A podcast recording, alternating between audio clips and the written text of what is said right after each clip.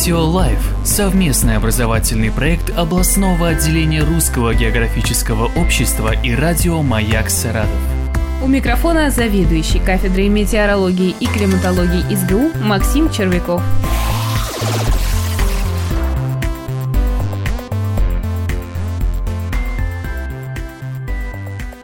Синаптические карты. Часто в рубрике о погоде телевизионных программ новостей нам представляют информацию на фоне специальной карты погоды, которую метеорологи называют синаптической. Такие карты являются главным инструментом синоптика при составлении прогноза погоды.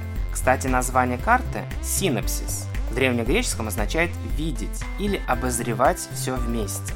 Эти карты составляются на основе информации, содержащейся в метеорологических телеграммах, передаваемых с метеорологических станций по всему миру. За основу приземной карты берется обычная географическая карта.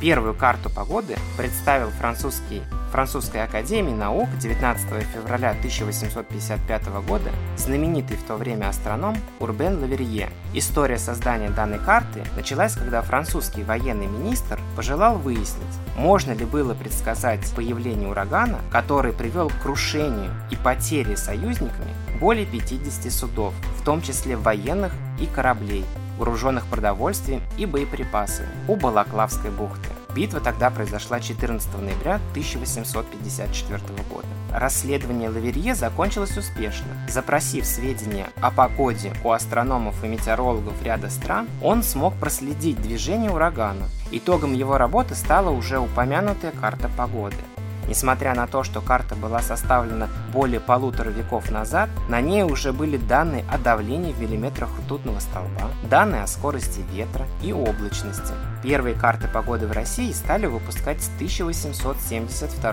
года в главной физической обсерватории в Санкт-Петербурге. Ныне это учреждение называется Главной геофизической обсерваторией имени Воейкова. И, конечно же, изначально данные на карты наносились вручную.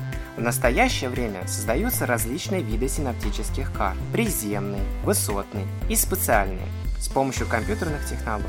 Современные карты погоды сильно отличаются от своих предшественниц. На них появилось много новых элементов, такие как атмосферные фронты, зона осадков, значки, обозначающие различные явления погоды. И все эти обозначения сосредоточены вокруг пуансонов, частично или полностью закрашенных кружочков на картах погоды у мест расположения метеорологических станций. Процент закрашивания определяет по общему количеству облачности от 0 до 10 баллов. Для каждого конкретного количества облаков имеется свой узор, метод закрашивания. Именно по этому узору синоптики-метеорологи со всего мира могут узнать, сколько было облаков на интересующей нас метеостанции. Цифры и символы, сосредоточенные вокруг Пуансона, наносятся на карту в строгом соответствии с принятой схемой. Чтение карты заключается в правильном понимании значения цифр и условных знаков, нанесенных на нее.